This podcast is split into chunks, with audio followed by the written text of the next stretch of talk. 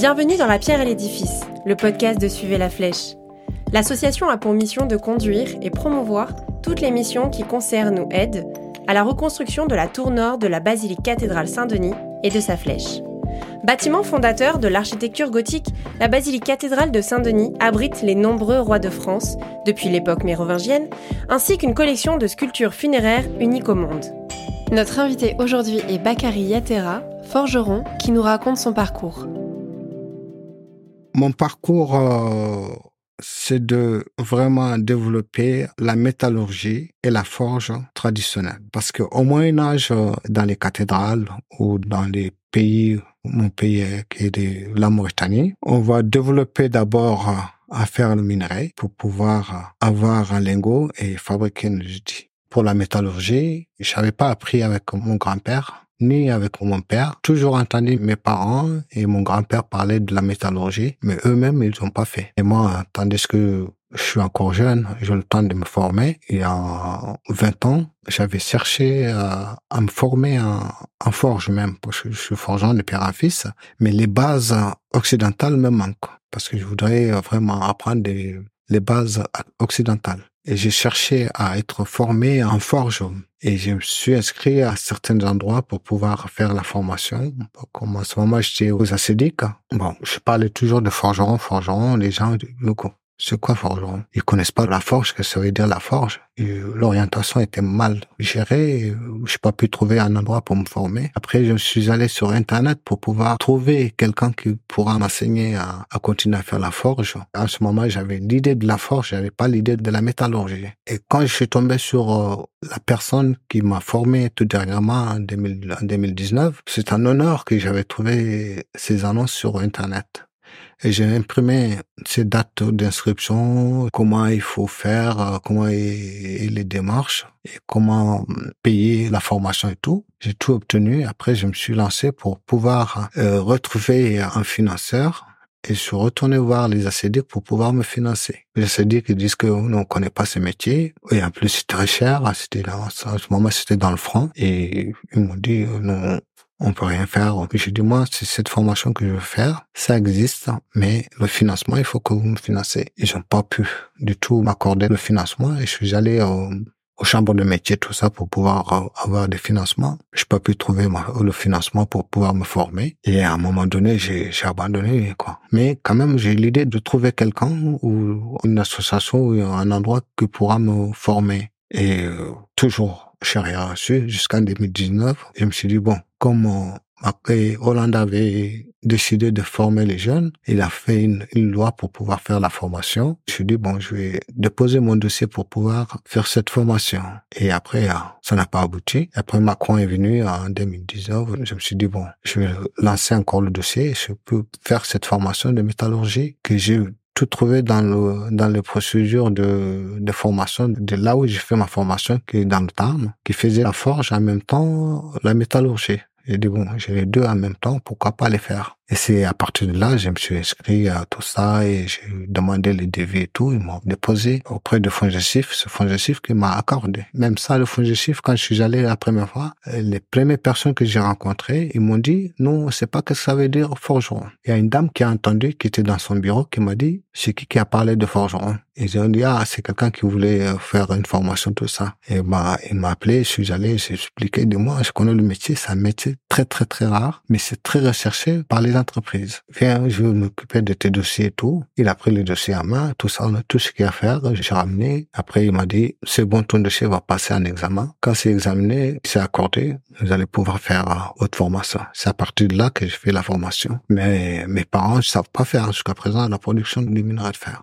On a vraiment chez nous en Afrique des castes. Il y a les forgerons, il y a les cordonniers, il y a les griots. Caste, ça veut dire que depuis le Moyen Âge, hein, c'est des gens qui ont été classés par euh, leur valeur. Parce que même ici, en France, il y a des castres qui sont en France. Euh, si tu dis en France, je suis forgeron, c'est comme un castre qui est donné c'est comme un nom, un castre, ça veut dire que c'est un nom qui a été attribué à, quelqu'un. Ce métier qui a été attribué, et ce métier, même en France ici, les anciens qui connaissent, je te dis que je suis forgeron, ils vont dire, ah, je tire mon chapeau parce que c'est un métier qui est très très reconnu, c'est un métier qui est très très dur. Sans ce métier, rien n'est fait. Champ forgeron, rien n'est fait. C'est des gens qui sont nés et attribués le nom pour pouvoir arranger tout ce qui est problème entre familiaux qui peuvent arranger. Ces trois castres sont là pour arranger les problèmes et garder le secret de tout le monde. Et c'est pour ça que on dit, euh, il y a des castres en Afrique. Ces trois castres sont là pour ne pas divulguer les secrets à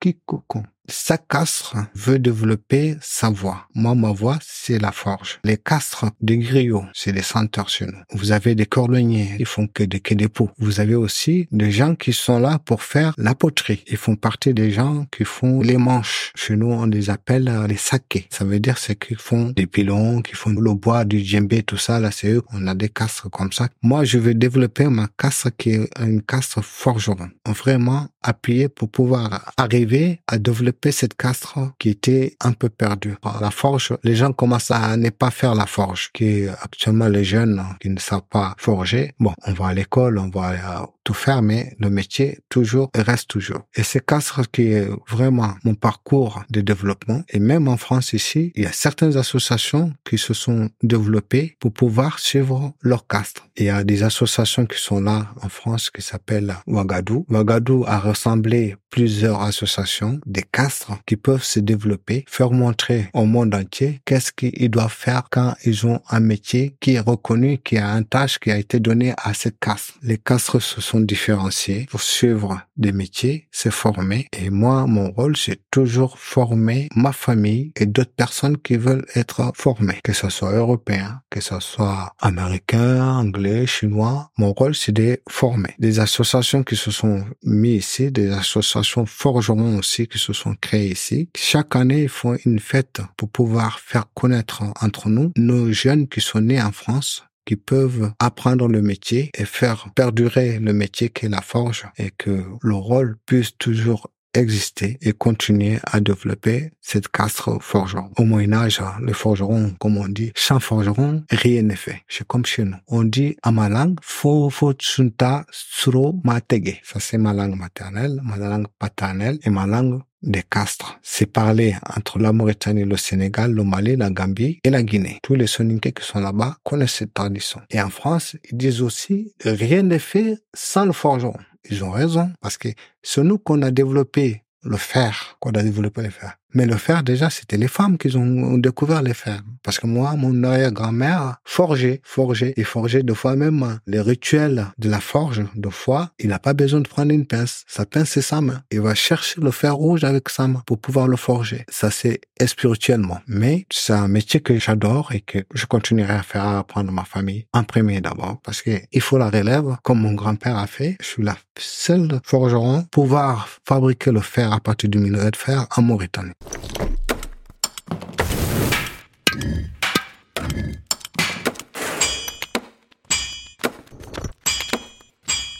Nous, chez nous, euh, un forgeron, dès qu'il est né, on va le bâtir d'abord. Il faut le bâtir le bébé qui vient d'être né, dès son première heure. Après, ainsi de suite, on va lui montrer qu'est-ce que c'est un rôle de forgeron?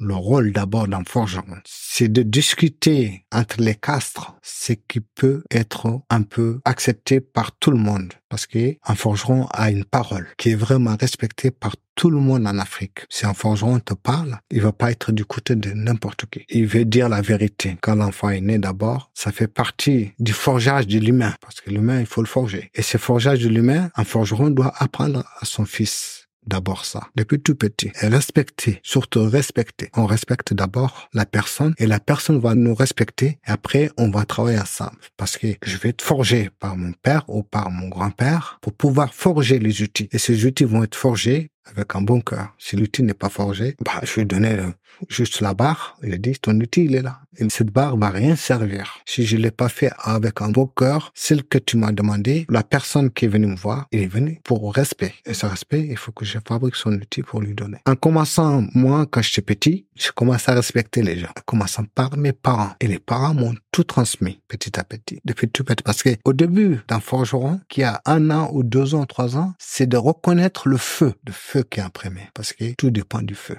Moi, même actuellement, mes enfants, je lui montre le feu d'abord. Qu'est-ce que c'est un feu? Je lui donne, je prends un morceau de feu, deux fois avec ma main, ça me brûle. Et je lui montre comment il faut prendre un feu. Il prend le feu, il va dire, ah, ça me brûle. Là, déjà, il va enregistrer ça d'abord. Quand il enregistre d'abord, il va dire que ce feu, quand il brûle, il doit faire quelque chose. Quelle que soit la matière qui va être dans ce feu, va devenir chaud. Il va faire attention. On va commencer à apprendre à faire attention au feu et à faire attention à l'objet qu'on va forger. Moi, mon père m'a enseigné d'abord comment toucher le feu. Il touche en premier, je touche en deuxième. Il me demande qu'est-ce que c'est, qu'est-ce que ça m'a fait? Je vais dire, il est chaud, il m'a marqué. Et après, ainsi de suite, il va me montrer tous les étapes. Il me montre le feu d'abord. Après, il me dit, maintenant, on va passer à l'acte. L'acte, c'est quoi? C'est de montrer comment fabriquer les outils de base. Les outils de base, c'est quoi? C'est de voir comment fabriquer un soufflet avec une peau. La peau est accrochée au bois et ce bois est un tuyau qu'il faut mettre pour pouvoir envoyer de l'air. Et pour ne pas avoir ce tuyau brûlé, il faut fabriquer un potier qui est déjà en cône. Et ce cône, on va placer les tuyaux dedans pour envoyer de l'air dans la forge et pour pouvoir attiser le charbon et mettre la matière qui est le fer dedans pour pouvoir le rougir et le forger. Quand on connaît ça, qu'on va voir la température de chauffe, tout ça, on montre d'abord petit à petit. Et à quel temps et à quel chauffe qu'on doit chauffer le fer pour pouvoir le forger et à quel euh, moment il faut faire attention pour ne pas brûler le fer qui est dans le feu? Et à quel moment il faut arrêter de forger? Et après, quand on commence à faire ça, après on va venir les gestes de, forge parce qu'en forgeron, il faut faire tous les outils soi-même. Tout forgeron qui ne savent pas faire ces outils n'est pas un forgeron parce qu'au Moyen Âge, tout est fait. C'est euh, le forgeron qui fait tous les outils. Hein. C'est actuellement qu'on va dans les magasins pour acheter des marteaux ou des pinces. Mais le forgeron, il doit tout faire soi-même. Et là, il commence à me montrer petit à petit comment il faut forger. Et moi, je regarde comment il faut faire.